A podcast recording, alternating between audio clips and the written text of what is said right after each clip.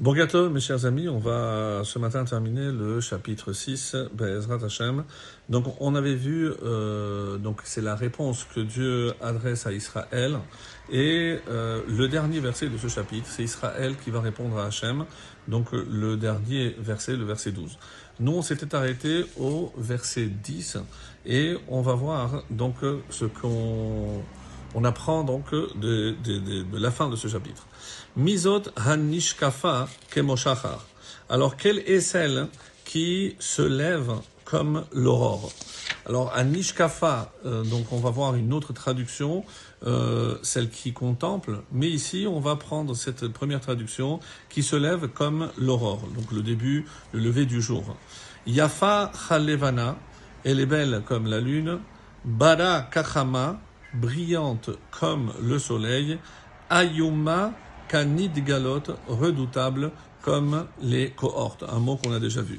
Ça, c'est d'après le sens simple, comme on l'avait déjà dit, et on va euh, à présent voir comment Rachid lit ce, ce, passage.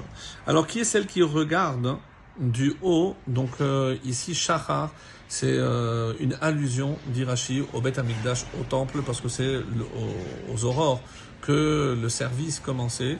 Donc, qui est celle qui regarde du haut du mont du temple, éclatante comme l'aube, puisque c'est le soleil qui commence à apparaître, belle comme la lune, qui, se couche, étincelante comme le soleil, redoutable, hein, et les cohortes, on avait dit, c'était les armées royales qui brandissaient des bannières. Certains disent que c'est les, euh, les cohortes, les, euh, armées euh, célestes des anges, ou d'autres disent que toutes les, euh, tous les autres royaumes qui viennent rendre visite au temple de Jérusalem.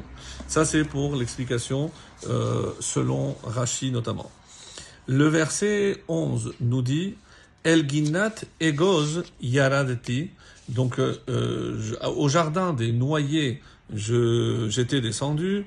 Lirot Beiber Hannahal pour regarder les pousses du torrent. Lirot hafarecha hagefen, pour voir si la vigne avait fleuri, henetsu harimonim, si les grenadiers étaient en fleurs.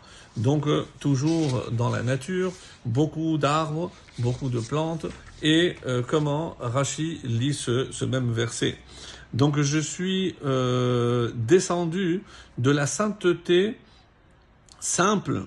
On parle maintenant du deuxième temple. Comme c'est connu que le deuxième temple était moins étincelant que le premier, donc d'après Rachid, c'est une allusion au deuxième temple pour voir des actions euh, qui étaient remplies d'humidité dans les vallées. Et ici, donc, euh, les, euh, tes érudits en Torah avait-il bourgeonné sur la vigne euh, Les justes chargés des mérites avaient-ils fleuri comme les grenades remplies de grains? Maintenant qu'on a récupéré le deuxième temple, est-ce que euh, on a une chance que le mérite et de ceux qui transmettent, ceux qui respectent la Torah, eh ben, vont peut-être pouvoir protéger ce deuxième temple, comme malheureusement ça n'a pas été le cas du premier. Et c'est ces allusions ici euh, au Geffen, la vigne.